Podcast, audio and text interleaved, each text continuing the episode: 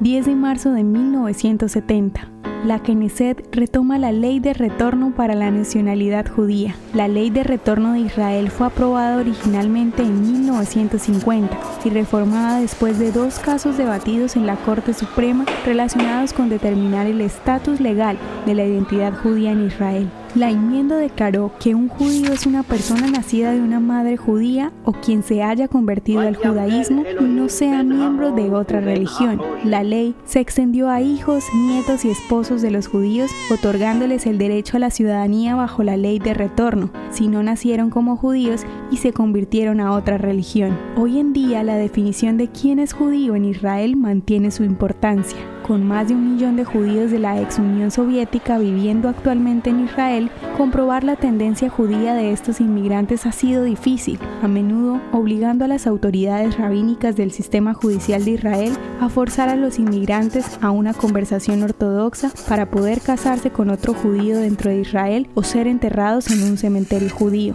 La motivación de Israel para una ley de retorno tenía como objetivo decirles a los judíos de todo el mundo que tenían un refugio seguro al contrario de las décadas de los años 30 y 40, cuando casi todos los países imponían severas restricciones a la admisión de judíos que buscaban emigrar lejos del fascismo europeo.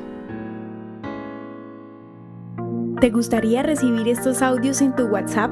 Compartimos nuevos episodios todos los días. Suscríbete sin costo alguno ingresando a www.hoyenlahistoriadeisrael.com. Hacerlo es muy fácil. También puedes encontrarnos como arroba hoy en la historia de Israel en Instagram, Facebook, Spotify y otras plataformas digitales. Comparte este audio para que otros conozcan más acerca de Israel.